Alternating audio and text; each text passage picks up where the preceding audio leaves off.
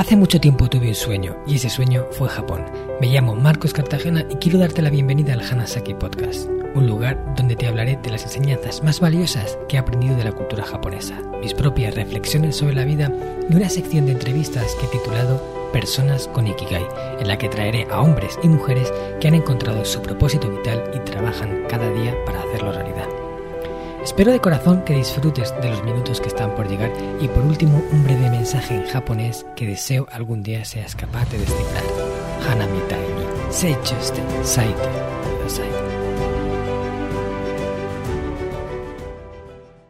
Hola a todos mis queridos oyentes de Hanasaki Podcast Creciendo con Japón. Eiga ni tsuite hanashimashou ka?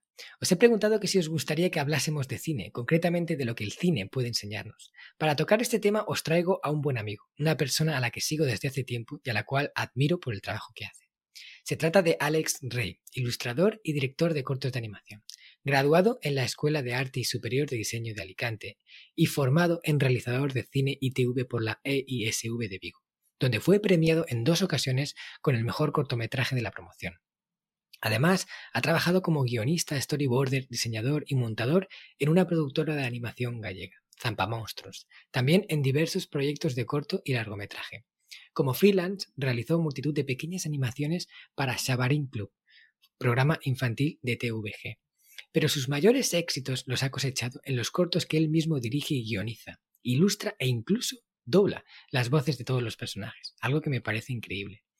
Su penúltimo corto publicado, La vacuna del Dr. Dickinson, que en un toque de humor negro habla de cómo en el año 2024 la humanidad que todavía continúa en su lucha contra el coronavirus y donde los países están sumidos en el caos y las economías quebradas, un joven doctor en biología molecular, Dickinson, está a punto de cambiar el destino de la humanidad. Siempre gracias a una vacuna que lamentablemente tiene un pequeño y desagradable efecto secundario. Tan solo este corto ha sido premiado por ocho festivales de cine, entre los que se encuentran el que otorga el Festival Iberoamericano ABC y el Festival Internacional de Cine de Sax. Además, ha sido nominado a la friolera de 42 veces en festivales de todo el mundo. Personalmente conozco a Alex desde hace bastante tiempo y he de decir que ya en nuestro primer encuentro percibí que era una persona que tenía algo especial. Para empezar, un enorme sentido del humor que permite que estar con él sea sinónimo de soltar más de una carcajada. Además, posee una gran habilidad para dibujar, siempre sacando punta a todo con sus caricaturas y haciendo uso de un estilo muy característico y peculiar. Desde entonces le he visto crecer, evolucionar y prosperar. Poco a poco ha ido consiguiendo aunar dos de sus grandes pasiones, el cine y la ilustración. Hoy hablaremos con él para que nos cuente cómo la aventura le ha transformado y cuáles han sido sus mayores aprendizajes. Muchas gracias, Alex, por estar aquí hoy con nosotros y bienvenido a Hanasaki Podcast. ¿Qué tal estás? Ohayo más, Marcos, ¿qué tal? buenas, buenas. Muchas gracias por estar aquí hoy, de verdad. Es un placer tenerte. Nada, muchas gracias a ti por invitarme a este, mi primer podcast eh, en mi vida. Y saludos a tu audiencia. Bueno, siempre hay una primera vez en todo, ¿no? O eso dicen. exacto, sí. Genial. Bueno, pues para empezar, Quiero preguntarte lo que le pregunto a todos los invitados y quiero que nos hables de lo que para ti es tu Ikigai. ¿Cuál es tu propósito de vida y cómo has llegado a encontrarlo? Bueno, pues mi propósito de vida, eh, supongo que para mucha gente le pasará lo mismo, es una cosa mm, eh, a alcanzar todavía, ¿no? Eh, nunca se llega plenamente, pienso yo, o sea, somos como tiburones moviéndonos, ¿no? Hasta que morimos. Entonces, mi propósito de vida sería eh, que mi profesión sea la de contar historias, ya sea pues a través de los cuentos ilustrados que hago o mm, a través de los cortometrajes eh, o incluso de, largometrajes. O sea, mi Kigai sería eh, vivir de contar historias, que es lo que mm, creo que mejor sé hacer y que es lo que más, más me gusta hacer y más me ilusiona. Entonces, ese, ese sería mi Kigai, ¿no? que, que eso fuera mi medio de vida. Mm. Y bueno, ahí estamos en, esa búsqueda, ¿no? En esa lucha. En esa búsqueda. Bueno, veo que poco a poco la vas haciendo realidad porque eh, has ido prosperando, has ido sacando. ya tiene, ¿Cuántos cortos tienes ya publicados? Bueno, eh, tengo ya seis cortos, así que, que haya distribuido, que haya movido por festivales, sí. Tengo ya seis. Eh, bueno, mucha gente me dice que cómo, cómo es posible que, que sea tan prolífico, ¿no? Porque eh, realmente los cortometrajes eh, cuestan mucho tiempo de sacar adelante.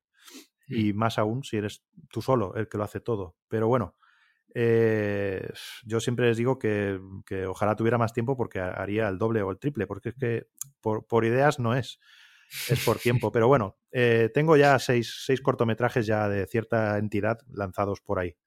Mm. Mm. Sí, qué bien. Luego hablaremos sobre ellos. Incluso pondremos un fragmento de uno de los, de los cortos que, a mí personalmente más me ha gustado, que es el último. Vale. Pero quiero que nos cuentes qué te ha traído, o sea, qué te atrajo tanto del mundo del cine para que te metieras de lleno en él. Porque tú empezaste como ilustrador, pero también eh, la parte del cine, la producción, todo eso está dentro de tu ADN ahora mismo. ¿Y qué es lo que te llevó hasta ahí? Pues mira, esto yo no sé, creo que es una cosa que siempre ha estado ahí. Yo cuando era muy pequeñito me regalaron un, Super Cinexin y me, pasaba las tardes yo solo. Eh, eh, yo siempre he sido un niño así, pues con mi propio mundo, ¿no? No era excesivamente extrovertido. Entonces yo me pasaba las tardes jugando pues a, mis cosas, yo solo. Tengo hermanos, pero no, no sé, me encerraba más bien en mi propio mundo, ¿no? Y con el Super Cinexin, pues me tiraba horas y horas y horas eh, proyectando en la pared un pequeño cortometraje de Mickey Mouse que tenía una roulotte. Y me quedaba embobado mirando cómo, cómo cambiaba de plano, cómo eh, a veces eran planos generales, a veces eran planos detalle, cómo se movían todos los elementos en la pantalla, ¿no? Y mm. creo que ahí se plantó una semilla mm, muy fuerte de lo, que, de lo que sería mi obsesión en la vida, que es el cine. ¿no? Entonces, eh, a raíz de, de, fijarme tanto en esas cosas del Cinexin, yo creo que entendí lo que era el lenguaje cinematográfico de alguna manera, sin, sin que nadie me lo explicara, pero sí que lo asimilé. ¿no? Entonces, mientras que para otros niños de mi edad ver películas era entretenerse sin más, pues yo estaba absorbiendo mm, todas las eh, capas que tiene una película, insisto, sin saber muy bien lo que era, ¿no? Hmm. Pero sí que me fijaba en cómo cambiaba de tono según la música que era, las emociones que despertaba según el momento de la película, eh, la diferencia entre las imágenes más generales, las más detalle, no sé, todo eso ha estado ahí desde siempre. Y entonces em, yo intentaba hacer mis dibujos, mis cómics, ¿no? que en el fondo un cómic pues es una, es una película contada sobre un papel, ¿no? Con distintos planos, distintas. dosificando la información. Y bueno, ya llegando al instituto, pues eh, descubrí que se me daba bien dibujar, a, dibujar caras de, las, de los profesores, hacer caricaturas, hacía cómics con ellos. Y una cosa llevó a la otra Em, y acabé, acabé con mis huesos en la escuela de arte, donde descubrí que, había un chaval que tenía una cámara de vídeo y que podía, que estaba grabando cortos con sus amigos. Y, eso me, hizo clic en la cabeza, ¿no? Porque vi que una persona eh, como yo, una persona normal, terrenal, de aquí, de Alicante, pues con una simple cámara y un ordenador con un poco de equipamiento, pues podía sacar una película, aunque fuera muy casera, ¿no? Pero digamos que, tenía la capacidad de fabricar una película, cosa que me parecía inalcanzable como, como espectador, ¿no? Eh, siempre parece que, que, el mundo del cine es una cosa abstracta que viene de allí, de Hollywood, y que es inalcanzable para una persona, para una persona sola. Y bueno, a raíz de conocer a ese chico y ver que él hacía cortos, pues yo me, introduje en ese tema y conseguí una cámara y empecé a hacer mis primeros, mis primeros cortometrajes. Y ya eso fue un no parar. Al descubrir que podía unir dos imágenes en mi ordenador, eh, poner una música encima y, y, enseñárselo a la gente, pues eso fue eh, una droga, una droga total. Qué bueno. Eh, fíjate que es eso, que que en el momento puede parecer algo inalcanzable cuando lo ves en, la televisión, dices, ¿cómo voy a hacer yo una película? y, después te das cuenta de que a un nivel mucho más amateur se puede crear una película por ti mismo. Claro, claro. Em, salvando, pues eso, las distancias, obviamente yo era consciente de que mm, lo que yo estaba haciendo pues era muy cutre y tal, pero da igual porque es, es un proceso eh, mágico, diría yo. O sea, cuando tú ves que eres capaz de hacer una cosa, aunque sea muy cutre, mm, para ti es tu mayor tesoro, es tu película, ¿sabes? Y en el mm. momento que juntas a cinco amigos a, ver esa película que has hecho, ya tienes tu audiencia y ya te sientes, eh, en cierto modo, pues te sientes director de cine, ¿no? Eh, a una escala muy, muy, muy casera, pero eh, ya, ya te has convertido en eso, ¿no? en un encantador de serpientes, ¿no? has hecho una cosa y has sentado a una gente a que lo vean en silencio mirando una pantalla. Entonces eso es un salto muy grande. Cuando ves que puedes hacerlo, pues ya te centras en intentar mejorarlo, ¿no? Eh, vale, ya, ya sé que puedo hacerlo, pero ¿cómo puedo hacerlo mejor? ¿Cuáles son mis puntos fuertes? ¿Cuáles son mis puntos flacos? Mm. Y, así es como empecé. Eh, descubrí que yo solo, pues los medios que tenía no me daban para hacer una cosa eh, muy profesional, ni muy, ni muy pulcra. Y entonces, bueno, entendí que tenía que aprender, tenía que aprender y por eso pues me fui a Galicia a estudiar, eh, a estudiar cine y allí aprendí un montón. Ahí fue cuando aprendiste como todos los entresijos del cine ya desde dentro, ¿no? Sí, sí, sí.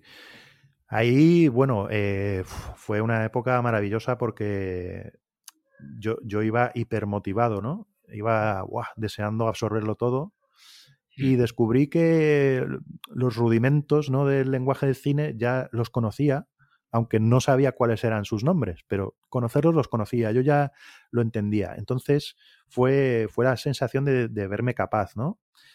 Y, bueno, a raíz de estudiar allí, pues conseguí un trabajo en una productora de animación, que era que, algo que siempre me había gustado, porque en realidad yo desde pequeño he dibujado toda la vida, siempre estaba dibujando.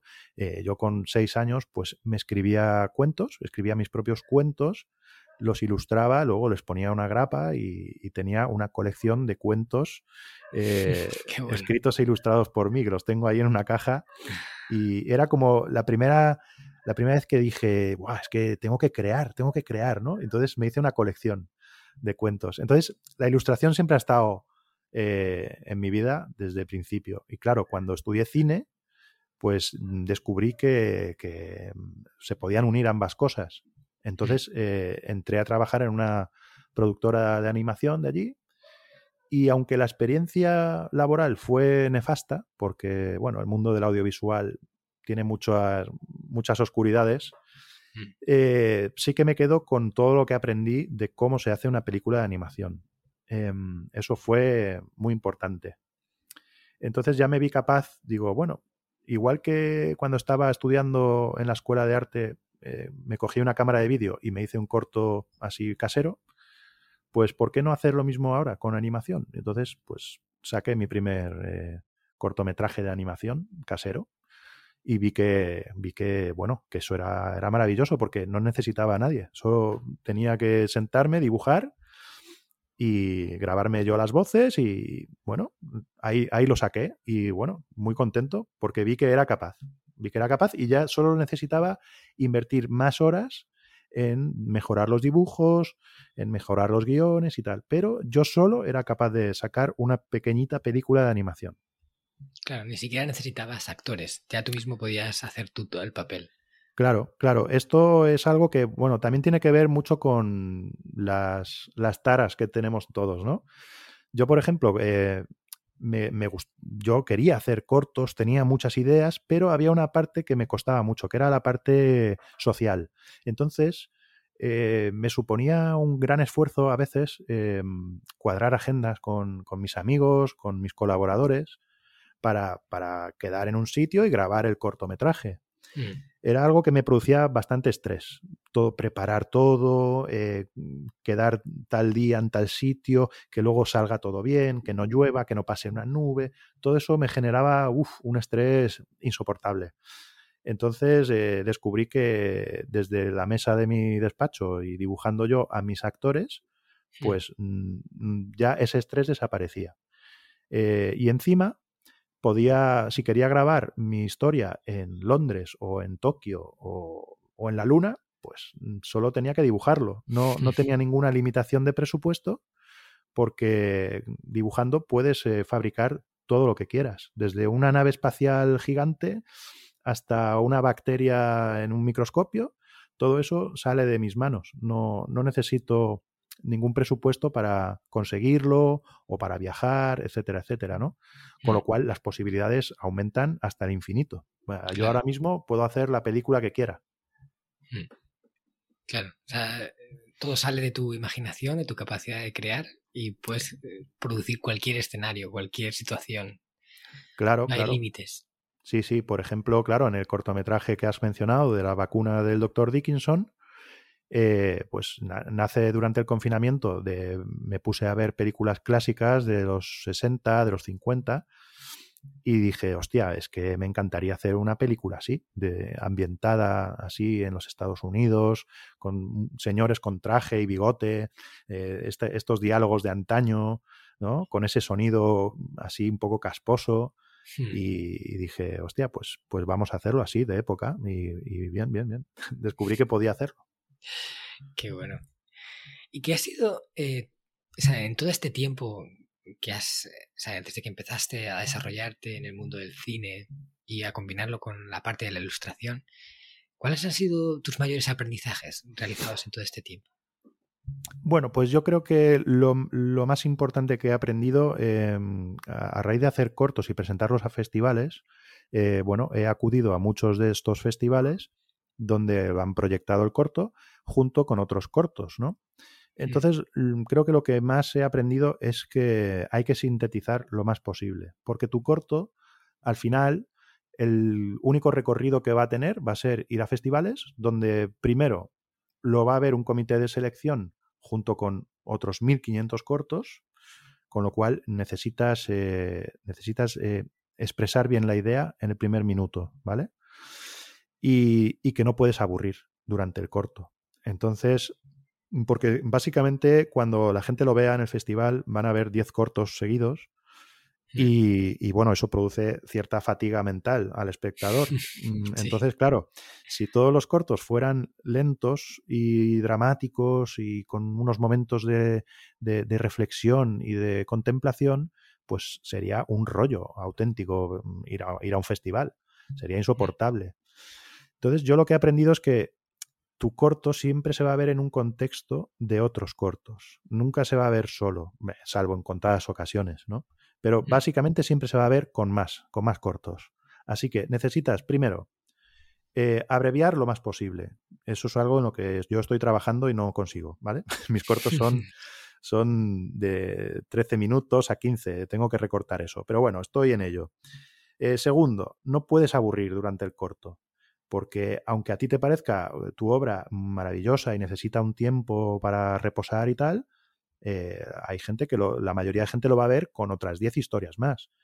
Entonces, eh, no, tienes que intentar que durante esos 10 minutos que dura tu corto, el espectador esté muy enganchado a la historia, ya sea dándole información o cambiando de ritmo, bueno, pero tienes que tenerlo muy espabilado. Mm. Y lo último, tienes que sorprender. O sea, tienes, tu corto siempre tiene que tratar de algo mm, que intentar que, que, no sea algo visto ya mil veces, que no lo veas venir. Porque yo he visto en estos festivales, pues muchísimos cortos que están muy bien, muy bien producidos, con muchísimo dinero, con unos profesionales buenísimos, eh, pero la historia mm, ya sé por dónde va a ir y sé cómo va a acabar. Entonces, pues oye, para eso es una pena, ¿no? El esfuerzo invertido. Eh, es mejor que, te esfuerces en, que tu corto tenga alguna cosa que te deje el culo torcido. O sea, que tú digas, hostia, esto no me lo esperaba por aquí, ¿sabes? Romper con todos esos clichés y, sorprender a la gente para que una vez que ha terminado la proyección se acuerden y digan, hostia, ese corto, tío, estaba viéndolo y de repente, madre mía, lo que tenía eso no me lo esperaba. Mm. Y eso, eso es lo que más he aprendido, que mm, que tu corto tiene, se va a ver siempre con muchos otros y tiene que destacar en algo. Mm. Yo siempre he dicho que desde que la escuché esta frase de una buena amiga, Mónica Galambrao, que decía, si eres uno más, en realidad eres uno menos. Oh, qué buena. Si, haces lo mismo que todos, o sea, no solo no, no, solo no sumas, sino restas, porque eres, estás en el montón. Y, hoy en un mundo en el que hay tanta variedad de todo, de tantas cosas, tantos cortos, tanta gente, es como tú dices, si no das con una idea un poquito más rompedora, que deje un impacto, que la gente se acuerde de ella porque no se lo esperaba. Entonces pasa un montón de lo mismo de todo. Y, eso, sí, sí, sí. de eso Estoy de acuerdo. se acuerda. Estoy de acuerdo. Además, es que estamos viviendo ahora en, en la era de lo visual. Entonces, claro, si yo estuviera ahora haciendo mis cortometrajes de animación, eh, pero fuera, estuviéramos en los años 80, pues seríamos cuatro gatos haciendo cortos. Pero resulta que estamos en 2022, hay 180 mm, plataformas televisivas, eh, 3 millones de canales de YouTube y 500 mm, millones de perfiles de Instagram y tal. Entonces, todo eso es un bombardeo visual constante eh, que exige mm, que, el contenido sea más dinámico, más breve y encima que sea más original. Entonces, para los creadores, pues es un reto, un reto enorme, el, tratar de asomar la nariz por encima de los demás, de alguna manera.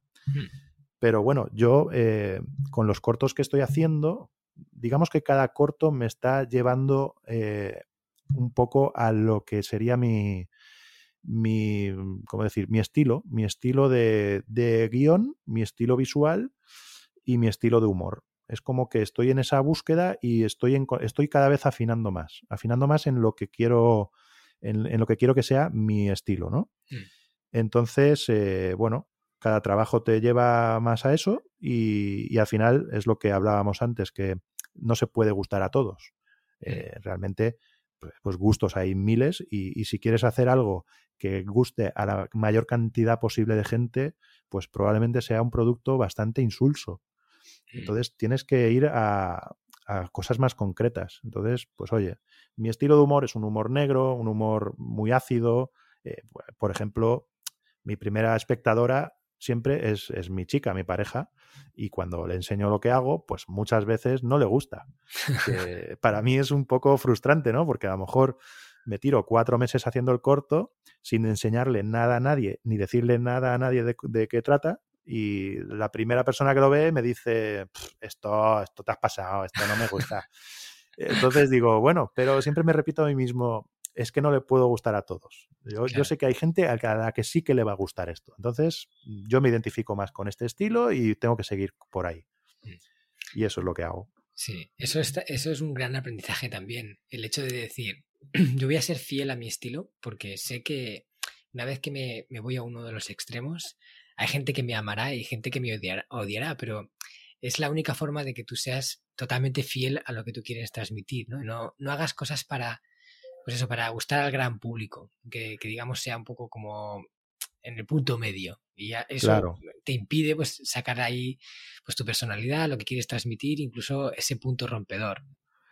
Claro, al final eh, yo, claro, viendo muchos eh, making of de directores, de películas y demás, muchas entrevistas a directores, al final hay algo que siempre vas a oír de un director y es que eh, yo quiero hacer la película que, a mí me gustaría ver como espectador, ¿no? Mm. Entonces, claro, todos tenemos nuestros gustos y nuestras influencias a lo largo de la vida y pues las mías son muy variopintas, ¿no? Eh, pero sí que puedo decir que el humor que más me gusta es el de series como South Park, por ejemplo, que combina muy bien eh, temas más, eh, más naif o más más normales, con, un humor súper ácido que a veces se pasa mucho de la raya, pero lo hace de una forma muy inteligente, que bebe mucho de la actualidad, eso es muy importante, de, bebe de las cosas cotidianas que nos pasan a todos, pero las llevan al extremo. Y ese es el humor que a mí me gusta. Entonces entiendo que muchísima gente no, que no le gusta eso, le escandaliza o no le hace ni puta gracia, pero bueno, eh, pues no pasa nada. Sí, para eso pues tenemos las series de Antena 3. Bueno, pues aparte de los aprendizajes que has tenido a nivel profesional, ¿cómo ha cambiado Alex Rey ¿no? desde que empezó con todo esto? ¿Qué te ha hecho crecer? ¿Cómo, cómo has evolucionado a nivel personal gracias al cine? Bueno, pues mm, yo creo que lo que más me ha hecho, me ha cambiado es, bueno, la experiencia que tuve laboral en Galicia, en esa productora, eh, digamos que ahí, ahí rompe un poco, ¿no? Lo que uno, las esperanzas que uno tiene o, las expectativas que uno tiene, ¿no? De haber hecho el recorrido eh, habitual en la vida, ¿no? De estudiar, eh, prepararte para algo que te gusta y salir al, mercado laboral pensando que, vas a, que vas a trabajar en eso que te gusta y que te va a ir fenomenal y que poco a poco vas a ir creciendo y demás, ¿no? Como que te trazas un camino eh, ideal y luego, pues la realidad, la mayoría de las veces no, no se cumple, ¿no? Pero eso me ayudó a, a ver que no necesito, eh, no necesito estar en ese mercado laboral mm, tal cual me lo había imaginado, sino que, que, tengo que ir por libre. Tengo que ir por libre porque al fin y al cabo es una profesión esta, la del audiovisual, muy inconstante, muy... Eh, te, llaman por un trabajo, pero luego te tiras muchos meses eh, sin trabajo, estás a la espera de una llamada, entonces eh, normalmente no van a tener en cuenta tus opiniones. Es una cosa que, bueno, a mucha gente le vendrá bien trabajar así, pero a mí no, ¿no? Yo necesito cierta estabilidad. Entonces, he compartimentado un poco, de momento, lo que sería mi aspiración laboral en el sentido de que yo pues tengo un trabajo estable que me hace feliz, pero estoy trabajando en mis proyectos audiovisuales para que algún día sean mi trabajo principal. Eh, y de esa manera, pues no pierdo la ilusión porque estoy generando constantemente mis ideas, estoy trabajando en ellas, porque yo soy una persona creativa. Eh, hay gente pues que no tiene a lo mejor tanta creatividad, pero pues mi condena es que soy demasiado creativo. Se me ocurren muchas cosas, no puedo hacerlas todas, pero eh, constantemente tengo la ilusión de materializar alguna de esas ideas, ¿no? Ya sea en un cuento ilustrado o en un cortometraje de animación. Eh, entonces, pues lo que me ha hecho aprender esa experiencia mala es que yo solo puedo hacerlo y que mm, no necesito eh, a nadie para eso. Mm. Entonces, bueno, yo diría que ese es mi, mayor aprendizaje. Mm. Claro, cuando tienes esa capacidad de crear, de, tener ideas, de, pensar en cosas como te gustaría que fuera, eh, trabajar para alguien o para un, equipo te obliga un poco a, a ir en, en base a lo que esas personas dicen, cuál es su visión, y eso limita la capacidad de creación. Entonces, cuando una persona tiene esa, esa vocación de aportar algo, a veces la única forma de hacerlo es separarte del camino e ir por un camino que puede parecer más peligroso, eh, más solitario, pero que es el tuyo, y hacerlo a tu manera. Exacto, es como el camino del samurái, vas, vas ahí. es que, por ejemplo, para ponerte un ejemplo, imagínate que yo le tengo que proponer a, un productor, a un señor con dinero, eh, le propongo la idea de mi corto de la vacuna del doctor Dickinson. le explico la idea y probablemente me dirá, no, eso no podemos hacerlo, hombre, no voy a meter yo dinero en eso porque eso no tiene sentido, eso va a ofender, o esa idea es muy cutre, o dale una vuelta, ¿no? Pues bueno, ahí te aplastan tus aspiraciones, te desilusionas y encima eh, pierdes la fe en la idea que tú tenías, ¿no? Mm. Entonces, pues mm, cojo y lo hago directamente. Yo puedo hacerlo solo. Pues está claro que con más gente y más apoyo lo podría hacer mucho mejor. Pero si yo llego hasta aquí, pues voy a hacerlo hasta aquí. Y una vez que esté hecho, la gente lo va a ver, ya no se lo tienes que explicar, lo vas a ver. Vas a verlo como yo lo tenía en la cabeza, con el ritmo que quería explicar las cosas, con los toques de humor en el minuto adecuado, con los cambios de plano que te van a hacer eh, ver una cosa o relajarte con otra. Entonces, eh, ese producto ya estará hecho y es lo que yo quería hacer. Ya nadie me va a decir, no, no lo hagas porque eso así no está bien. No, no, lo vas a ver. Y mucha gente se va a reír, le va a gustar y yo voy a saber que tenía razón. Entonces, eso me va a ayudar a seguir y a hacer otro más y otro más y otro más. Y eso es lo que te hace aprender y crecer. Me parece genial esa fórmula para ir avanzando. Y también quiero preguntarte, ¿cuál ha sido el mayor reto que has tenido que superar en todo este tiempo? Buah, lo tengo muy claro. Mi mayor reto ha sido pues tener un hijo y seguir haciendo cosas. Sí, sí, clarísimamente. Porque, bueno, en los primeros años es, eh, un niño requiere muchísima atención y, bueno, pues se, se, reducen los tiempos para todo, para el ocio, para el trabajo y para todo. Durante un tiempo, pues es así. Y yo estoy ahora mismo pues en esa nebulosa. Pero bueno, curiosamente, también hay que decir que eso lo que me ha hecho es eh, optimizar más el poco tiempo que tengo. Mm. Entonces, el otro día lo estaba pensando ¿no? y me lamentaba yo, ay, ojalá tuviera más tiempo para trabajar y tal.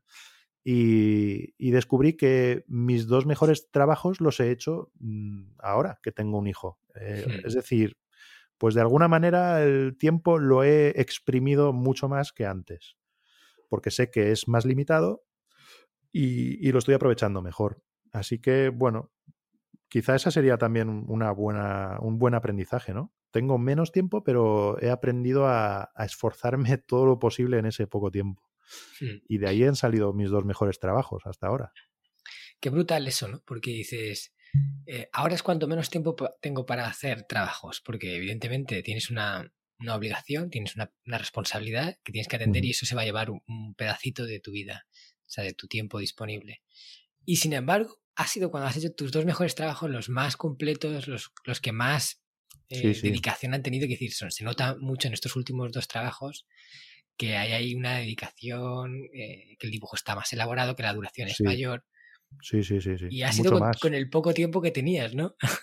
Sí, sí, por eso que es curioso que, bueno, eh, a veces hay personas que necesitamos eh, que, nos, que nos aprieten un poco las tuercas para dar lo mejor, ¿no? Hay mm. gente que no, que, que, es muy, muy activa, pero yo me considero un poco perezoso también. La, pereza está intrínseca en la materia. Es una cosa que estudié en filosofía y siempre se me ha quedado como una gran verdad. Entonces, cuando el tiempo apremia, es como que, bueno, aprietas el culo y dices, venga, va, venga, va, me pongo, me pongo. Y al final, pues mira, ahí lo he sacado. También tengo que decir que los primeros cortos que yo hacía, lo dibujaba todo en un folio y lo tenía que escanear, tenía que llevarlo al Photoshop, tenía que colorearlo con el ratón del ordenador, o sea, no tenía equipamiento para hacer lo que hago, ¿no? Mm. Pero desde hace tres años, pues que tengo un iPad, dibujo ahí y tengo mucha más versatilidad, eh, puedo profundizar mucho más en los dibujos y, eso ha supuesto para mí una herramienta, vamos, que me ha, me ha liberado por completo. Tengo ahora muchas más posibilidades gracias a eso. Mm. Así que bien. De hecho, tienes un, corto eh, que además habla sobre la paternidad, los inicios eh, como padre primerizo. ¿Cómo se llama ese corto? Bueno, eh, em, eso fue cuando volví después de mi baja de paternidad. En el trabajo, pues viví una situación surrealista con todos opinando, todos mis compañeros opinando sobre la lactancia materna. Y fue tan surrealista todo lo que me dijeron que dije, hostia, me fui corriendo a casa y lo escribí, lo escribí y me representé a mí mismo eh, con todos mis compañeros eh, taladrándome la cabeza con el, con el temita. Y entonces dije, hostia, aquí hay un filón, porque las experiencias que uno tiene cuando es padre primerizo son mm. de lo más surrealista. O sea, eh, entonces decidí que ahí podía hacer un proyecto de una pequeña serie. Así que tengo de momento dos episodios hechos que son eh, estudios científicos y tres meses, pero tengo guion para otros cinco que espero seguir haciendo poco a poco, sin prisas, pero mi idea sería ir sacándolos eh, sobre todas estas experiencias como padre. Que además es una cosa que, yo, es que mis cortos todos tienen raíz en lo que me pasa a mí. Eh, o sea mm. que es algo de lo que me nutro y no te, que no te extrañe que algún día tú, Marcos, aparezcas en alguno de mis cortos, porque yo me nutro de los personajes que me rodean. Sí, eso lo sé bien, lo sé bien porque he visto todos sus trabajos y he visto aparecer allí sí, sí, a, la, gente que conoces. claro, o, metáforas de la gente, ¿sabes? Mm. Eh, cojo de aquí y de allá alguna frase, alguna... Eh, voy, voy cogiendo cositas de los demás. Mm. Pues mira, ¿qué te parece si también, bueno, vamos a dejar en las notas del programa varios de tus, de tus cortos para que la gente lo pueda ver, para que pueda ver tu trabajo. Genial, genial. Te voy a dejar estos dos, ¿no? Eh, porque a mí se me gustó muchísimo el de estudios científicos. Sí, es que está muy bien porque es muy, es muy dinámico. Sí, sí, sí. Yo me reí porque también como soy padre primerizo. Claro, claro. Un poquitín antes que tú. Ah. Eh, pero bueno, más, más o menos nuestros hijos tienen la misma edad. Sí, sí, es verdad. Y me vi muy reflejado y me dio muchísimas gracias a que todos los que seáis padres eh, os vais a reír con esto porque eh, además está hecho con mucho humor, es muy gracioso. Y lo voy a poner en las notas del episodio para que podáis entrar y verlos directamente, ¿vale? Genial. Este podcast está patrocinado por descubriendojapón.com, una agencia especialista en organizar viajes con alma a Japón de la que yo también soy uno de sus fundadores. Hemos nacido para dar servicio a todos aquellos que quieran descubrir el país de una forma diferente, con la que poder conectar con su esencia y volver de allí con la sensación de haberlo conocido de verdad. Viajes con grupos de tamaño reducido, visitas a lugares fuera de las clásicas rutas turísticas y acompañado por uno de los guías del equipo de Descubriendo Japón, un amante de la cultura japonesa que habla el idioma y que te lo mostrará más como un amigo que como un guía a la vieja usanza. Yo soy uno de ellos. ¿A qué esperas para hacer realidad tu sueño? Visítanos en descubriendojapón.com. Muy bien, Alex, pues vamos a seguir con la entrevista.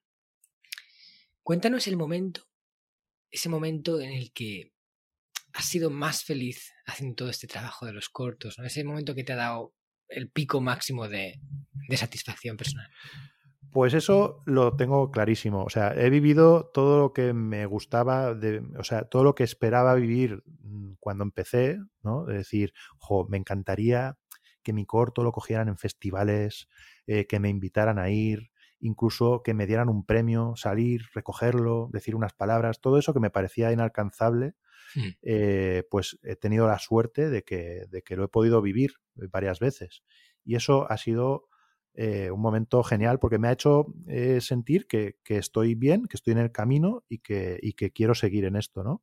porque cuesta mucho trabajo y muchas veces mm, tienes dudas de decir, bueno, ¿estoy perdiendo el tiempo con esto o, o, tengo que seguir? Bueno, en este caso eso me ha hecho confiar en mí, ¿no? Pero el momento más feliz, más feliz, es cuando eh, tuve la suerte de estrenar mi primer corto eh, en un cine, de verdad, con toda mi gente, con todos mis amigos, con mi familia, en una pantalla gigante, en una sala enorme de cine, o sea, lo que cualquier cortometrajista quiere, quiere vivir es que su corto se vea en un cine, en un cine de verdad. Eh, y eso, pues yo que trabajo en un cine, tengo la suerte de que tengo, tengo enchufe ahí y, así fue. El primer corto que hice así bien hecho fue el de Popcorn, un corto que no era de animación, hmm. pero fue como la primera vez, como mi puesta de largo, ¿sabes? Y ese es el momento que más recuerdo con emoción de decir, ¡guau! Es que esto, esto era un sueño hace, hace unos años, poder proyectar aquí una película mía mm, con toda mi gente y tal. tú estabas allí, ¿eh? presentaste, me presentaste el corto y tú apareces en el corto también. Eso es. Eso, fue la primera vez, porque eh, otros cortos, el de la vacuna de Dickinson y este último que he hecho, que es Fonorama, también los he estrenado ahí, pero eh, ese día, ese día es inolvidable para mí. Fue mm. la primera vez y, eso es lo mejor que puede vivir un cortometrajista. Mm. Hay una frase que dice que todo se crea dos veces. Una mm. primero en la mente y luego otra en la realidad. Eh, sí, sí, correcto. Y, tú en ese momento, o sea, cuando empezaste con todo esto, imaginabas, visualizabas ese, ese instante en el que eh, cogería tu trabajo, saldría en el cine, la gente lo vería, sentado en su butaca, tú, tú ahí también viéndolo, pero viendo al público eh, centrado en tu trabajo, ¿no? Tal cual, ¿eh? Tal cual, porque yo, claro, como yo trabajo allí en el cine, em, mucho antes de, de grabar ese corto, yo entraba allí a la sala y estaba yo solo allí y decía, joder, ¿cómo molaría, cómo molaría que estuviera ahí proyectándose y todas las butacas con gente mirando lo que he hecho yo? O sea, lo veía como, tengo que trabajar para esto, para hacerlo, para hacerlo realidad. Y cuando empecé a rodarlo y a montarlo, pues cada vez que entraba en esa sala decía, es que dentro de unos meses puedo estar aquí, ¿sabes? Mm. Y eso es algo que a mucha gente pues le dará igual, pero para el, que hace cualquier em, obra, pues ya sea un pintor, un escultor, incluso pues un arquitecto o un, escritor, ¿no? Pues todos estos artistas no somos nada sin, si no hay un espectador al otro lado. Eh, necesitas que alguien lo vea. O sea, el creador necesita que alguien lo vea, lo escuche, lo toque. Si no, no tiene ningún sentido. Entonces, claro, eh, conseguir esa audiencia, pues es, lo mejor. Es, como el punto final al trabajo y el punto seguido para emprender otro trabajo. Mm. Eso es lo bonito que tienen los sueños, porque para ti eso era un sueño. Y sí, un sueño inalcanzable, sí, sí. Soñabas con eso, pero es eh, el hecho de soñar con algo te da la, la fuerza para ir dando esos pasitos, muchos pasitos que hacen falta para llegar hasta ahí, muchos. Muchos, muchos. Llegar hasta, hasta ese momento, eh, si miras atrás, hubo un trabajo muy largo anterior. Claro. ¿Vale? Pero eso fue avanzando, avanzando hasta que un día lo hiciste realidad. Y eso es la magia que tiene soñar. Sí, sí, sí. Eh, eh, sé que suena como muy manido, ¿no? Pero es lo que dicen todos. Cuando sale, eh, yo qué sé, sale Will Smith y recoge su Oscar, mm, previo bofetón, pues él también tenía ese sueño, ¿no? Es como, esa es la, cima de todo ya, ¿no? Pero, pero no, no, empezó ayer y le han dado el Oscar hoy. O sea, su camino ha sido muy largo, muy largo. y en medio ha conseguido muchas pequeñas metas que le han llevado a eso, ¿no? Entonces, pues yo, por ejemplo, considero que estoy ahí a mitad de camino y he cumplido muchos sueños, pero tengo pues otros sueños mm, mayores que, creo que puedo cumplir. Tengo que trabajar en ellos, pero ahora que me he visto capaz de esto, pues mm, tengo que seguir apuntando hacia arriba, porque eso es lo que me va a ayudar a seguir mejorando. Claro.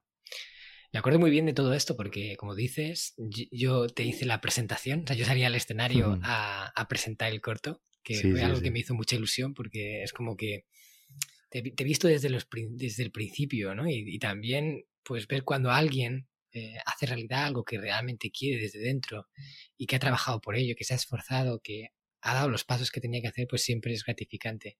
Incluso yo mismo fui actor en ese corto. Sí, sí. fui actor que hablo en japonés ahí. Vamos a dejar también el enlace de ese corto que se llama Popcorn.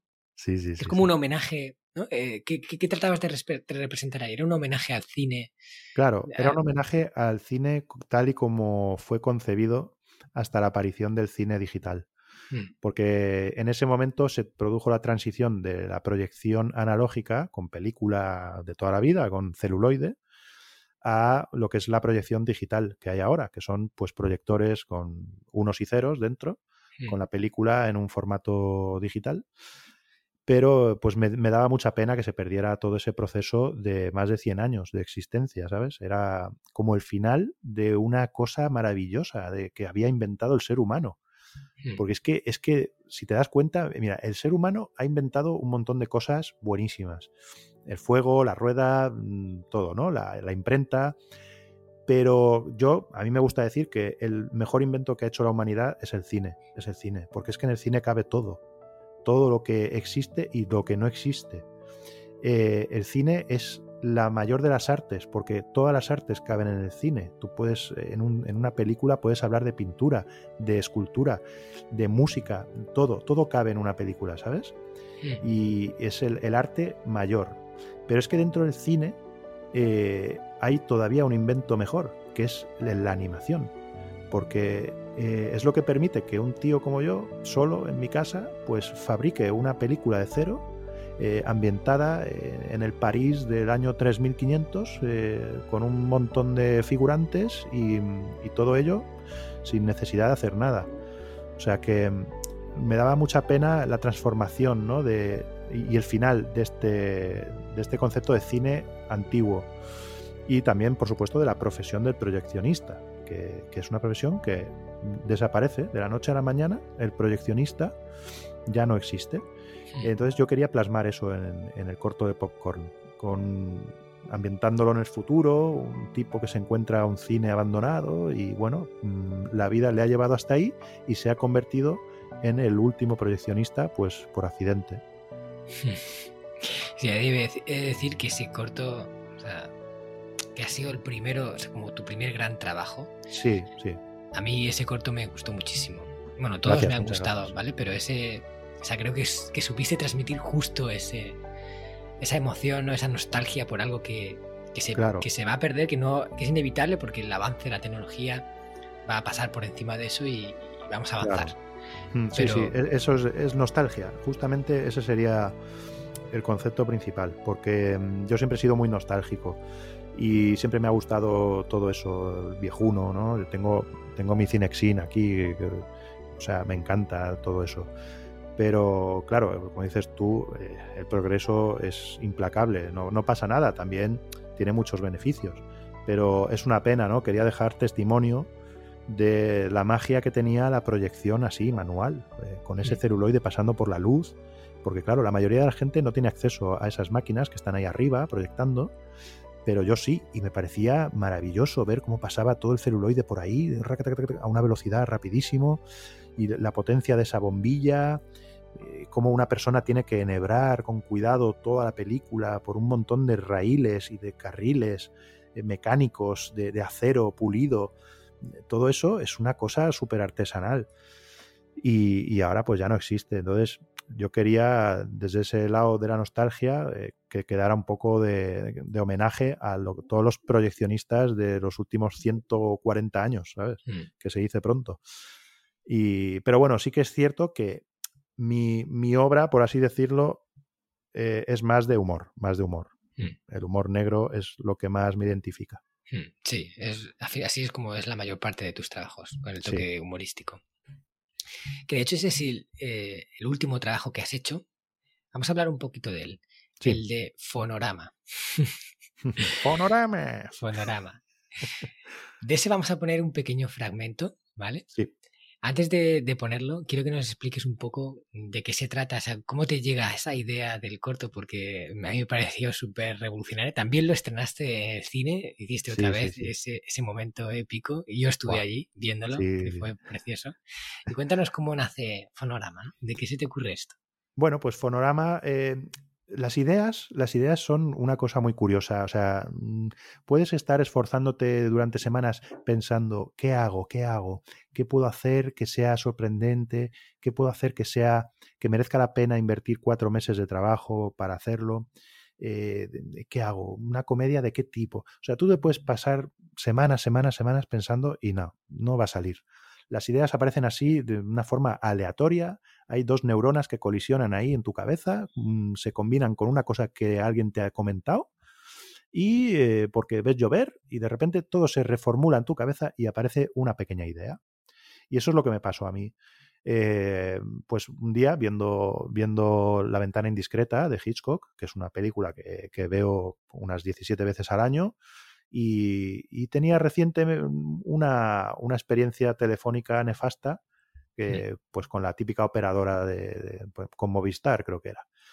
Entonces, pues bueno, eh, ahí colisionaron ambos conceptos y a partir de ahí dije, hostia, aquí hay una pequeña historia. Además es que me gusta mucho reformular eh, el, cine clásico.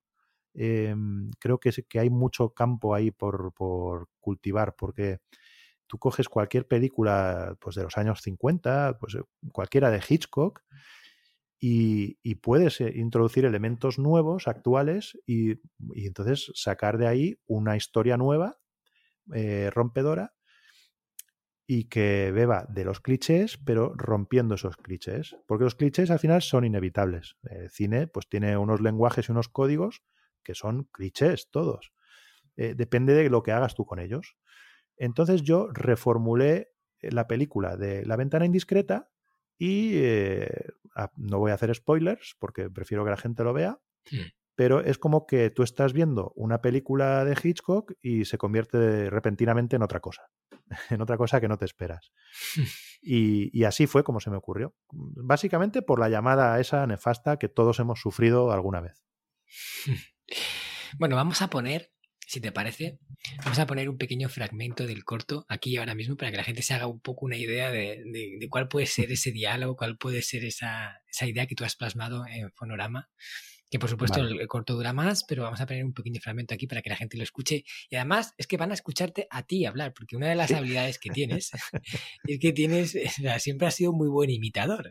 sí, mira, eso es algo que también en el instituto, al mismo tiempo que hacía las caricaturas, claro, pues yo eh, imitaba las voces y tal. Entonces, es como que me he ido haciendo mi mochila de herramientas en toda mi vida mm. como para prepararme para esto, ¿sabes? Es muy curioso. Sí, sí, sí, sí. Y se te da genial pues ponerle voz a personajes, e incluso captar la esencia del personaje, porque no solo es poner la voz, sino que además es la personalidad, la, forma en la que habla. Y entonces tú mismo haces todo el proceso hasta, hasta darle la voz a los personajes. Una cosa que me parece brutal.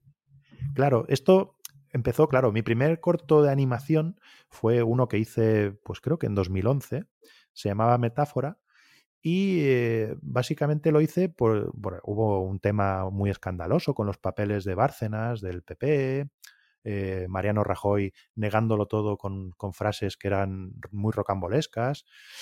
Y yo aproveché mi cualidad de imitador de Rajoy, mm, porque yo era un gran imitador de Rajoy, lo he hecho mucho de menos. Todos tenemos un, chiquito de la calzada dentro eh, yo tengo pues algunos personajes más ¿no? en mi repertorio. Entonces dije, oye, voy a aprovechar mi, capacidad de imitar a Rajoy. Y bueno, pues hice ese pequeño corto. Entonces descubrí que, que aparte de ser el director, pues tenía que ser también el actor de todos mis personajes. Y pues poco a poco he ido ampliando el rango y, por ejemplo, en la vacuna del Dr. Dickinson, pues hay hasta 14 personajes diferentes, todos ellos con sus matices al hablar, con su tono y su acento. Y a veces que no es solo cuestión del tono que le des, sino pues de la peculiaridad, ¿no? Al, hablar, todos hablamos de forma distinta. Eh, una persona habla muy rápido, o tú, por ejemplo, tienes una voz muy, muy calmada, muy de orador, muy de orador, porque es algo que has ido entrenando, porque te gusta comunicarte y te gusta.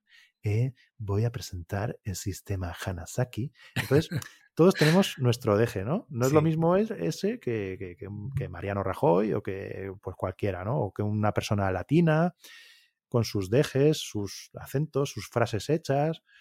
O, por ejemplo, me gusta mucho eh, meter a lo mejor un pequeño defecto en el habla, que, pues que no diga bien la R o cosas así.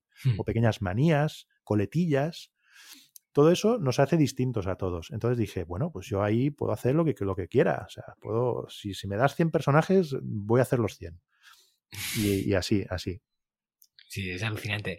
Y además es eso, que, que todos tus cortos están llenos de, pequeños matices que, que, son como mensajes ocultos que van, van sucediendo ahí un montón de cosas, ¿eh? que, como no, no prestas atención te los pierdes, pero que si estás ahí avispado te vas dando cuenta de, ostras, que aquí salía una foto ahí eh, en el, lado oculto, no se veía bien, pero te da a entender ciertas cosas, ¿no? sé que es un, es un corto que tiene ahí como mucho mensaje. Claro, claro. A mí me gusta mucho llenar todo de, detalles que tengan que ver con el cine. Mm. todas mis historias siempre hay algo metalingüístico, de, porque creo que a mí las películas que más me gustan son las que hablan de cine, ya sea de rodajes de cine o de directores famosos o de películas que se hicieron o las que no se hicieron. Eh, es decir, hay todo un género ahí, ¿no? De, hmm. cine metalingüístico. Y siempre me ha interesado mucho ese cine. Entonces, eh, a mí me gusta meter muchas referencias en, mis cortos, referencias visuales o referencias de personajes o de cómo está planificada esta escena, que sean cosas que dices, bueno, es que solo lo va a entender una persona en toda la sala. Y dices, pero es que eso es lo que quiero, que haya uno que diga, hostia, qué bueno esto. Y hmm. que luego venga y me lo diga, ¿no? Y me diga, tío, ¿cómo has metido esto ahí? Eso es lo que a mí me, me, me encanta, ¿no? Que haya una sola persona que haya entendido ese detalle. Hmm. Y que puedes decir, oye, es un trabajo que tiras a la basura. Yo, yo considero que no, porque son capas que están ahí y aunque mucha gente no las vea, no las entienda, eh, sí que enriquecen al conjunto de la historia. Hmm. Y es lo que me hacen diferenciarme de otros. Entonces, pues ahí estoy metiendo un montón de cosas. Entonces, muchas veces las ideas me vienen viendo una película, ¿no? Viendo una escena concreta de una película. Por ejemplo, ayer vi una película sobre un tema de una farmacéutica en Estados Unidos, que hay un fraude y no sé qué. Pero hay una escena, pues, de un vis a vis telefónico en una cárcel, pues un vis a vis telefónico. Y dices, bueno, pues una escena normal y corriente. digo, ya, pero es que de ahí puedo sacar mi historia entera de un vis a vis. O sea, mi historia puede ser dos personas hablando en un vis a vis. Son situaciones eh, sencillas, pero que les tengo que sacar punta a través de los diálogos. Hmm. Es decir, yo no puedo, no, no, tengo la capacidad de hacer una animación eh, pues como de Pixar, ¿no? Con un montón de escenarios tridimensionales chulísimos, con movimientos de cámara chulísimos y con coches volando y personajes por ahí corriendo. ¿no? Yo no puedo. Pero sí que puedo poner a dos personas hablando y que sea el propio diálogo el que te vaya contando la historia que quiero contar.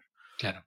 Y entonces eso es lo que creo que se me da mejor. Yo, de hecho, empecé a hacer estos trabajos de animación porque no sabía si era bueno escribiendo diálogos. Entonces digo, bueno, pues voy a hacerme yo un corto, hago yo los diálogos y los grabo yo a ver si, eh, si funciona. Y, ahí descubrí que el núcleo de, todas mis, de todos mis cortos tiene que ser eh, los diálogos, tiene que ser lo más fuerte de la, historia. Y a partir de ahí, pues trabajar lo demás, lo visual. Vale, pues eh, sí, sin duda los diálogos son, son el, el, punto, el book insignia de los, de los cortos y es lo que, o sea, o sea, lo que realmente le da ese toque tuyo más en esencia. Antes de poner el, fragmento, ¿nos regalas una pequeña imitación de Rajón? Que yo creo que todos se habrán quedado pensando en cómo lo harás. Hombre, pues eh, faltaría más, ¿no? Estamos hablando aquí con el señor eh, Marcos eh, Cartagena, que es una persona eh, francamente notable. ¿no? Es el fundador del sistema eh, Yamaguchi. Es un sistema francamente mayor, no es un asunto menor. El sistema Trambabochi es un asunto mayor. Fin de la cita. Qué bueno, tío. Es que es buenísimo. Vale, pues vamos a poner ese corto. Recordar, todo lo que escuchéis va a ser Alex Rey hablando y, dando voz a esos personajes. El hombre positrónico avanzaba cautelosamente a lo largo del pasillo, evitando ser escuchado por culpa del crujido de los maltrechos listones del suelo. Con el pulso acelerado, apresuró sus pasos, cuando, repentinamente, abrió la puerta y descubrió con asombro que... Me cago en mi puta vida, ¿quién llama joder? Sí, dígame. Hola, buenas tardes. Mi nombre es Ricardo Elmilson. Le llamo de Fonorama. ¿Con quién tengo el placer de hablar? Eh, Antonio. Eh, José Antonio. José Antonio. Encantado, señor José Antonio. Le llamamos para informarle de que ha sido usted seleccionado para una oferta especial de nuestro servicio de telefonía e internet. ¿Está usted familiarizado con nuestro servicio? Eh, no, no, no. Yo ya tengo internet. Perfecto, señor José Antonio. Le informo de que usted es uno de los 100 seleccionados para disfrutar de nuestra oferta especial de lanzamiento del paquete Infinite Mega, con el que usted podrá disfrutar de Mega Infinito en su línea móvil, además de disfrutar de nuestro servicio de streaming con más de 1.200 canales de televisión nacional e internacional. Además, por contratar el servicio en el día de hoy, señor José Antonio, usted entra en el programa Just for You, con el que se beneficiará de una bonificación del 100% en la compra de un iPhone 12X, cuyas cuotas estarán subvencionadas por la propia compañía Fonorama, con la que usted no tendrá que abonar nada. Sí, como lo oye, durante los 12 meses que dura esta promoción de lanzamiento. Eh, ¿Un iPhone? Efectivamente, señor José Antonio, por ser usted uno de los 50 seleccionados para el paquete Just for You de la tarifa Infinite Mega en su oferta de lanzamiento, usted tendría automáticamente asignado un iPhone 12X completamente gratuito, señor José Antonio. Ya, ya, pero ¿y el compromiso de permanencia? Usted no tiene nada que preocuparse por eso, señor José Antonio, con el programa Freedom Plan del paquete Infinite Mega, usted puede tener megas infinitos con su terminal iPhone 12X completamente gratis. Además de disfrutar de 12 meses de nuestro servicio streaming con más de 1200 canales y por ser uno de los 20 candidatos a entrar en el plan Just for You, usted está promocionado para no tener permanencia, señor. Bueno, ¿qué os ha parecido? ¿Qué os ha parecido este corto? ¿Os habéis reído? Bueno, yo sé que no lo habéis visto entero. Cuando lo veáis, porque tenéis vais a tener también el enlace para que podáis acceder al corto eh, veréis que, es súper gracioso y que ese diálogo, solo, o sea, date cuenta de cómo algo que está pasado sobre todo en un diálogo puede convertirse en un corto de animación, ¿no? Porque al final es el diálogo el que te transmite todo, el que te enseña y esas imágenes que van saliendo que te van dando esas pistas. Sí, sí, sí, sí. Espero que os guste tanto como me gustó a mí cuando lo vi. Vale, Alex, pues ya estamos eh, acercándonos al final y, y por último quiero comentar contigo. Eh, tú eres un gran amante o admirador del estudio Ghibli y, del dibujante Miyazaki. Oh, hombre. ¿Por qué, porque este japonés, que bueno, ahí en Japón es una auténtica eminencia, ¿vale? Y lo es porque es un genio de la, de la ilustración y la animación. ¿Qué tiene para ti Miyazaki y sus películas que, te llaman tanto? Bueno, pues es que, fíjate, eh, lo, lo, pensaba antes, ¿no? Preparando la entrevista, eh, pues que el primer contacto que, tiene cualquier niño con el cine normalmente se produce a través de, la animación. Normalmente lo primero que vemos de cine eh, son películas de dibujos que nos ponen o cortometrajes de dibujos animados, alguna serie, ¿no? Mm. Eso es lo que, lo que primero se nos mete en el cerebro mm, en cuanto a, a, lo que es el mundo del cine, ¿no? Luego pasan los años y vas desarrollando tus gustos y tal. Y es como que la animación, al ser lo primero que, has visto y has trillado mucho, es como que se queda en una segunda categoría, como, ah, esto es, está bien, pero no es cine, ¿no? Cuando eres adolescente empiezas a tener otros intereses de, de, de, otros autores de cine, te Mm. empieza a gustar más eh, el drama o te gusta más, yo qué sé, las, las pelis policíacas o lo que sea, ¿no? O la ciencia ficción. Pero la animación es como, ah, no, eso es de niños, ya, ¿no? Yo ya no soy un niño, yo ya soy mayor, ya tengo que consumir un cine más sesudo, ¿no? Y entonces, un día de 2001, mmm, me voy a un cine a ver El viaje de Chihiro, ¿no? Mm. Y, y ahí pues me explota la cabeza, literalmente, porque, o sea, yo salí de esa, de esa película, salí transformado, literalmente. Yo eh, nunca una película de, de, animación me había hecho tanto, sentir tanto, ni me había metido tanto en ella, y descubrí que no, que no, que el cine de animación era, era superior, superior, eh, porque es lo que te decía antes, porque puedes introducir los elementos que quieras, lo que sea. Eh, en el cine convencional es más difícil, pero en el lenguaje del cine de animación, pues como que todo vale, ¿no? Entonces el espectador eh, se traga todo lo que tú le quieras dar. Y esa peli en concreto, que es una obra maestra del cine de todos los tiempos, pues es una película que me ha, me ha causado muchísimo impacto en la vida. Y claro, a raíz de ahí empecé a, a, descubrir todo lo que había hecho Miyazaki previamente, lo que vino después, y es como una figura fundamental en mi vida. Tanto que, que a veces podría ser hasta obsesivo. Tengo ahí un, un, proyecto ahí que muchos dicen, hostia, eres, estás un poco obsesionado, ¿eh? eres un poco psicópata. Y yo, no, no, no. es que claro, cuando fui, fui a Japón, y, y, fuimos hasta buscamos el estudio donde el estudio Ghibli que está no está en el centro está por ahí en, en, un sitio en Koganei creo que, que era y fuimos allí al estudio que ahí no van los turistas vaya fuimos como fans como fans. Y mmm, descubrí que o sea es que no, no había nadie no había seguridad no había nada o sea yo podía haber entrado como un occidental mal educado podría haber entrado allí y preguntar por Hayao y subir las escaleras y encontrármelo allí sentado en su escritorio, porque es que ese, ese pobre hombre está seis días por semana sentado en, esas, en esa mesa. Yo sé qué, qué, mesa es, porque he visto documentales, sé dónde, qué, cuál es su ventana, ¿sabes? Entonces sé que está ahí y que solo tengo que coger un metro y desplazarme hasta allí y sé que está ahí, a, a, a tan solo unos metros, casi lo puedes tocar, ¿no?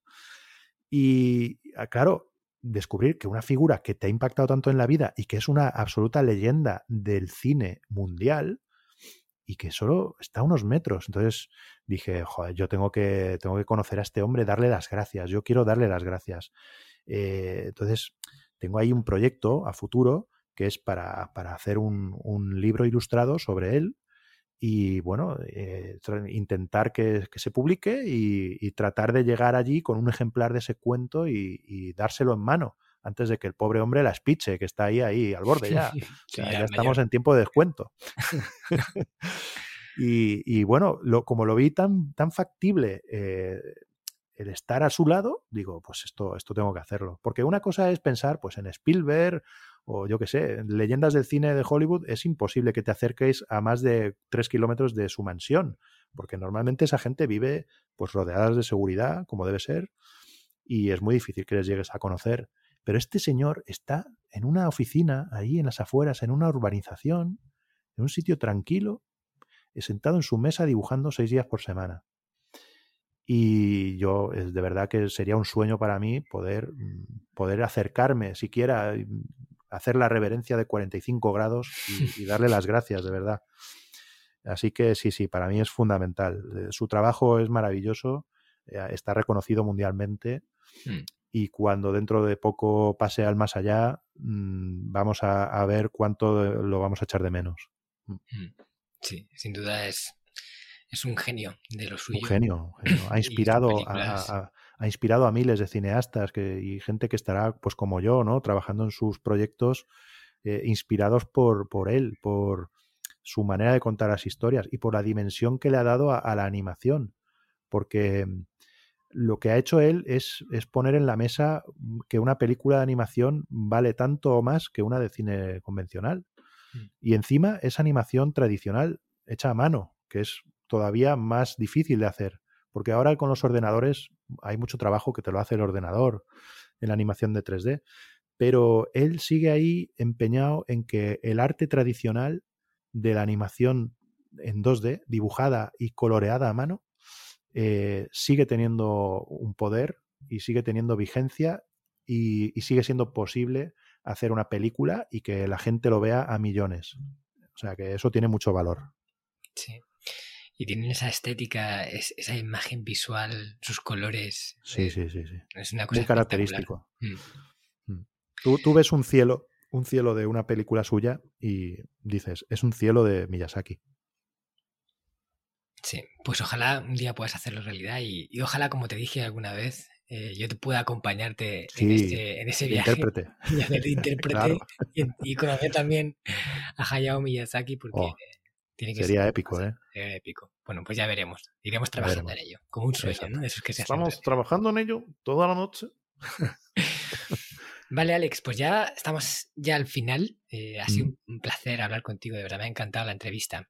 Y, antes mí, de terminar, quiero que, que nos cuentes un poco, la gente que quiera saber más sobre ti, que, porque además tú eres una persona muy polifacética, aparte de estos cortos, eh, como Mm. dijimos al principio, haces, haces libros, o sea, cuentos ilustrados en los que coges la historia de una persona y le dibujas a mano eh, todo su, o sea, todas esas viñetas Sí. y, y le entregas el cuento, es un regalo muy, muy, muy especial. También haces tazas con... Cuéntanos un poco sobre lo que haces, la gente dónde puede encontrarte, seguir tu trabajo. Sí, bueno, pues esto es un proyecto que tengo desde hace unos años que se llama Super Chulo. Es una marca que, en la que estoy trabajando de mm, regalos eh, personalizados.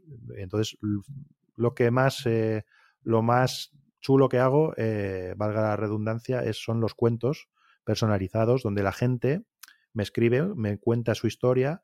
Normalmente son historias de pareja o que se han casado o se van a casar o son un aniversario de, de 20 años juntos, o también regalos que, o sea, es un cuento a lo mejor para su abuela y, y hacemos un repaso de toda su vida, que esos, esos me encantan. Y entonces yo, eh, con lo que me cuentan, escribo el texto y hago las ilustraciones y te lo entrego en un, como si fuera, pues eso, un cuento encuadernado con tapa dura, con la tapa ilustrada y queda, la verdad que la, la gente queda muy contenta Llevo ya pues seis años haciendo esto, ya son más de 100 cuentos los que he hecho Madre mía. y, y yo de de verdad que cuando hice el primero no pensaba que iba que fuera a hacer ninguno más, pero la gente empezó a escribirme y a pedírmelo y, y es una cosa que ha salido más de ellos que de mí. Entonces, pues mira, al final me ha ido muy bien con eso y sigo, sigo trabajando en ello. También hago láminas, tazas, Mm. pero los, que, los cuentos que más me gusta hacer son eh, para gente mayor, porque haces un repaso a toda su vida desde décadas, de- desde los años 30 a veces. Mm. Y, y eso me permite pues ilustrar de forma distinta, eh, escenarios distintos. Y, y aparte eh, soy consciente de la importancia que ese cuento va a tener para esa persona, ¿no?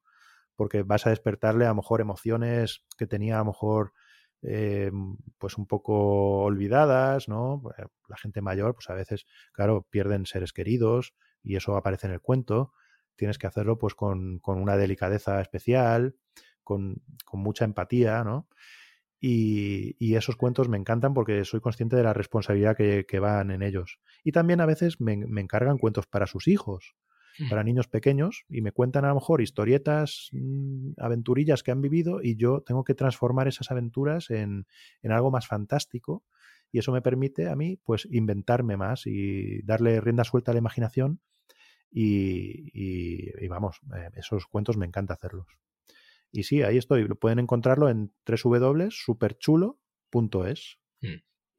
Vale, pues yo voy a dejar el enlace también en las notas del programa y os animo Genial. a todos a que miréis su, su web, porque además tiene todos los cuentos que ha hecho, todos Sí, los tiene publicados todos en la los voy web subiendo con, ahí. con Mm. fotografías, porque además también otra cosa es que eh, se te da muy bien hacer fotos, o sea que es que, tío, tienes un montón de talentos y hacen las fotos muy bonitas donde pone las, las plantillas, las ilustraciones, las páginas.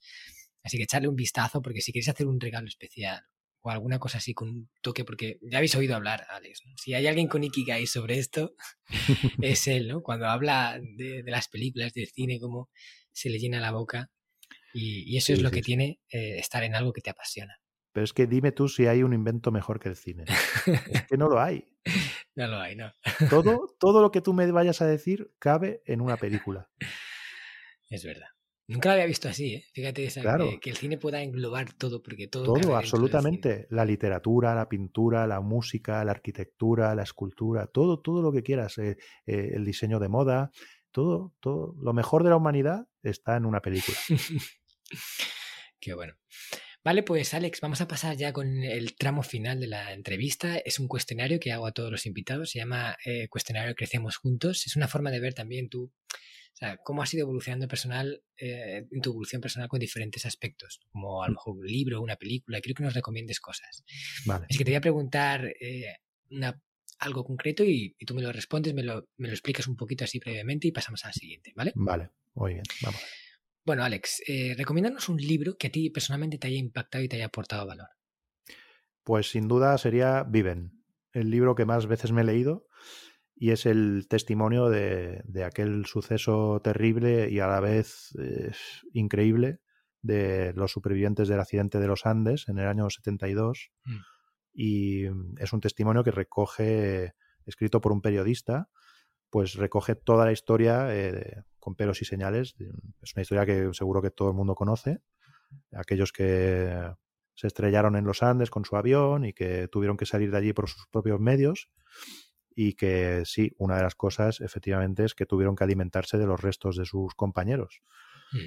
Eh, es un libro increíble, increíble. ¿no? Es una historia que siempre me ha impactado y el libro me lo he leído varias veces y te da una lección de vida mm, a muchos niveles. Esa es una prueba fehaciente de eso que dicen que, que la realidad supera la ficción. Uf, siempre, sí, sí, sí. Sí, Es brutal. ¿Quién, quién, quién hubiera escrito un guion así? Claro. Aparte, cuando conoces los pormenores de cómo consiguen salir, eh, es que resulta del todo imposible, del todo imposible. Personas sin ninguna equipación de ningún tipo, eh, después de 80 días sin comer, eh, malnutridos, sin abrigo, en las cumbres de los Andes, en pleno invierno, y encima tienen que salir de allí, después de todo ese agotamiento físico y mental, caminar por unos riscos imposibles que podían haberse matado a cualquier paso que dieran. Y, y sin embargo, y, y haciendo noche a la intemperie, en la nieve, sin abrigo de ningún tipo. Es que, es que vamos, es- surrealista. Y ahí están. Es brutal. La- y haces esa película de, de ficción, o sea, no basándote Sí. en un hecho real, sino como que imaginas la historia y todo el mundo te diría, ¡ala, va, hombre! Ala, te has pasado, te has pasado, hombre". tres pueblos, Claro, pero no lo siguiente. Y luego, pum, en realidad, es eh, puede pasar. Es- Sí, sí. Y la película está edulcorada, ¿eh? Mm, Aún fue más duro que lo que la película muestra. claro. Pues mira, me lo apunto porque ese libro no me lo he leído y me lo voy a Mm. leer. Me ha, me ha picado, me ha picado la curiosidad. Sí, porque además eh, ellos tuvieron luego, claro, un sentimiento muy encontrado, ¿no? Lo que habían hecho. Pero eh, cualquier documental o entrevista que veas de ellos, mm, creo que va muy en sintonía con tus- tu trabajo y tu podcast, porque ellos siempre le han dado una lectura de, de aprendizaje, de agradecimiento. O sea, no hablan de la penuria, no, no, ellos hablan de la experiencia que tuvieron la fortuna de vivir. Es que es increíble. Cuando los escuchas o lees la historia, te das cuenta de cómo eh, su preparación espiritual les ayudó mucho. Mm. Ellos eran, eh, eran alumnos de un colegio religioso, católico, y bueno, eso les ayudó mucho eh, a, mm, digamos, a concienciarse de que, bueno, estaban pasando una prueba que, bueno, es- Dios pues les podía ayudar o, o Dios les había abandonado, según el momento, pero su- al margen de lo que es la religión, eh, lo que fue el trabajo espiritual es lo que les, les sacó de allí. Y creo que te interesaría mucho leer, leer ese, ese libro. Vale, pues voy a por ello, voy a por ello. Siguiente pregunta. ¿Cuál es, o sea, bueno, aquí ya entramos en, en la materia buena, o sea, de cine. Recomiéndanos una película que te haya impactado especialmente. Ya Bueno, sé que pues habrá como- muchas, ¿vale? Pero Sí, hay muchas, pero eh, creo que la que más ha supuesto al final en lo que es mi vida ha sido el viaje de Chihiro, sin duda. el viaje de Hay Chihiro. muchísimas pelis que recomendaría, pero si solo dijera una, esa, sin duda. Es que esa es, es- es una obra maestra. Sí, sí, sí. ¿Vale? Dinos un hábito que practicas de forma frecuente y que te da grandes beneficios? Algo que tú haces y que te Mm. ayuda en tu día a día. Bueno, pues hasta, hasta la aparición, el, el advenimiento de mi hijo, hasta entonces, pues eh, la bici era lo que más me, me, me, ayudaba, porque aunque no era un super biciclista empedernido de la vida, pero sí que me ayudaba a despejarme mucho eh, y no sé si es que bombeaba más sangre el corazón y me llegaba a rincones del cerebro que antes no llegaba, pero en, en, mis salidas en bici es donde mm, las ideas más se me ocurren o incluso las que ya tenía las voy madurando y perfeccionando. Entonces eh, me, me, resultaba muy terapéutico y bueno, lo voy a recuperar ya, ya, voy a buscar un hueco para empezar otra vez a salir, pero eso es el, el hábito que más beneficios, aparte de el hábito de trabajar en mis proyectos, ese es el que más beneficios sin duda me da. Mm. Poder sentarme y desarrollar estas cosas. Mm. Muy bien. Quiero que nos digas una frase, un aforismo que en tu opinión contiene una gran enseñanza que a ti te recuerda algo valioso que quieres tener en mente. Pues mira, eh, cuando vi las preguntas que me pasaste, digo, pues no sé que la verdad no, no hay una frase y entonces sí que sí que sí que se me ocurrió. Es una frase que siempre procuro llevar en, encima y que me inculcaron muy bien y que creo que es básica. Es, es de ser bien, es de bien nacido ser agradecido. Yo creo que hay que ir por la vida con humildad y con agradecimiento siempre por todo, porque es que es así, es que eh, tú, tú, das y recibes, ¿no? Pero siempre hay que, nunca, nunca te puedes olvidar de dar las gracias hasta de la más mínima cosa. Y yo, eso es la frase que siempre procuro tener presente, eh, ser agradecido. La gratitud, sin duda, es es súper importante y es una de las cosas que, que, dentro del sistema Hanasaki va, va incluido porque los japoneses son especialistas en dar las gracias. Claro, claro. Decir, arigato, arigato, arigato, arigato, arigato, sumimasen, arigato, sumimasen. Sí, es sí, como sí, eh, constante, ¿no? Y, claro. y, y, ellos han entendido muy bien que, que las cosas que las otras personas hacen por ti deben de ser reconocidas y agradecidas. Claro, claro que sí. Mm. Vale. Pues quiero que nos hables de un lugar en el mundo que no sea tu casa, ¿vale? Un lugar en el que eh, pues sea un sitio especial para ti. Un lugar en el que has viajado y has dicho, ¡buah! Este sitio. Incluso algo concreto. No hace falta que sea un país, sino un sitio concreto. Pues mira, te voy a dar dos sitios. Vale. El primero, eh, Shibuya, sin duda. Shibuya mm.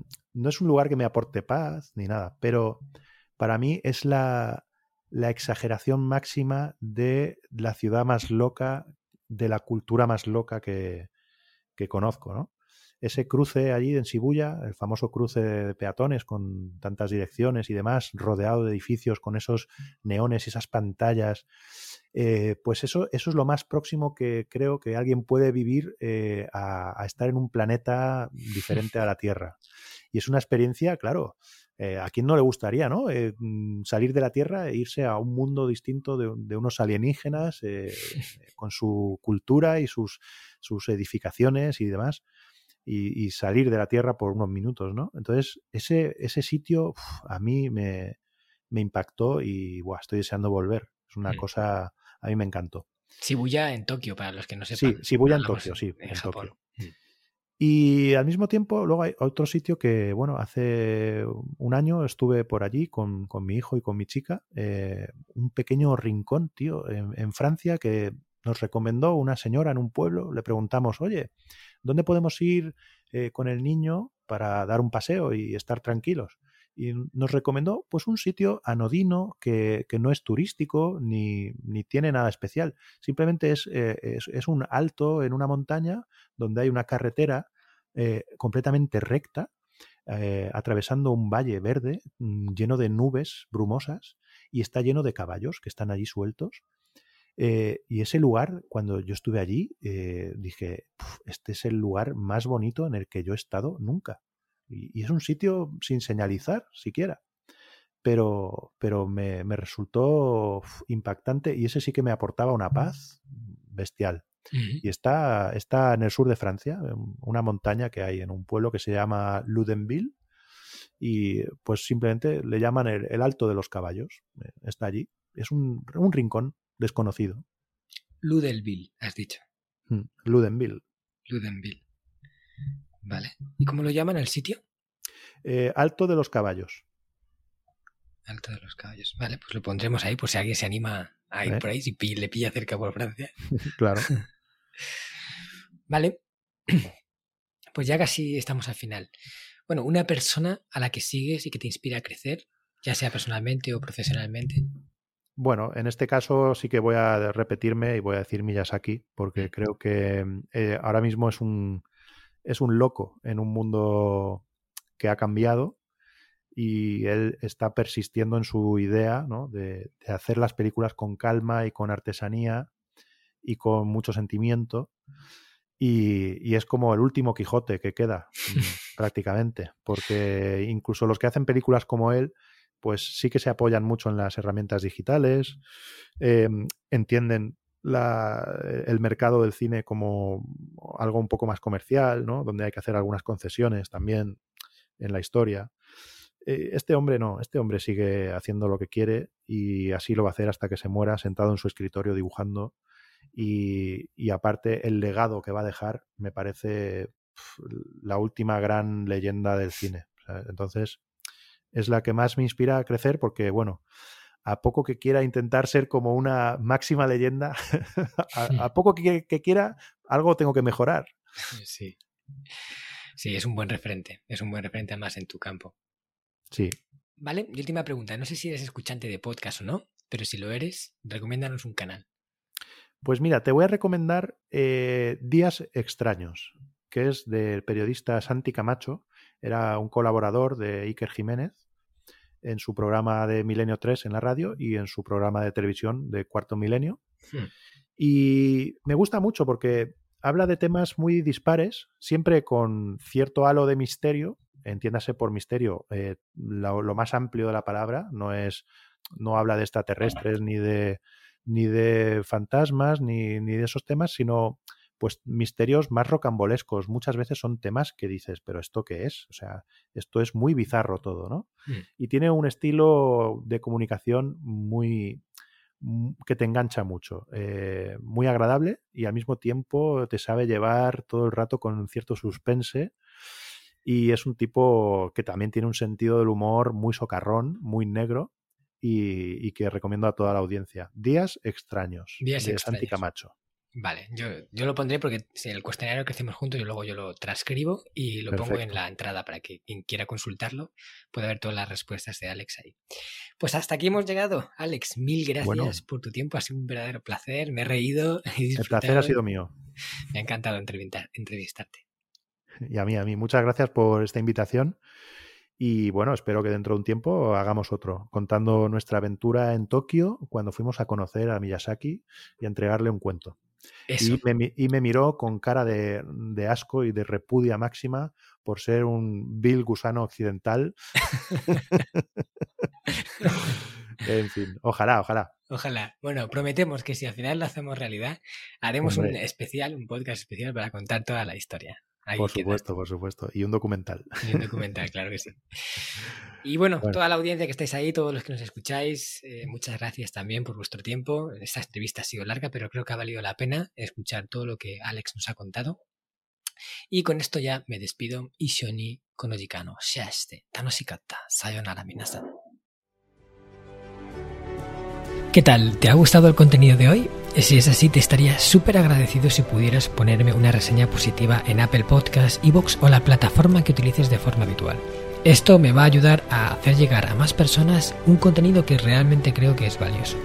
También te recuerdo que todos los oyentes del podcast tenéis la posibilidad de descargar de forma gratuita el primer capítulo del libro, del cual soy autor, El Sistema Hanasaki, los nueve pilares de Japón para una vida centenaria con sentido, y además un pequeño ebook complementario que he escrito y titulado Los 27 superalimentos de la dieta japonesa, donde hablo de aquellos alimentos que según se cree ayuda a los japoneses más longevos a vivir hasta los 100 años. Puedes descargar estos dos obsequios en marcoscartagena.com barra regalo. Nos vemos en el próximo podcast y como dirían en japonés, mata kondo, soremade o genki.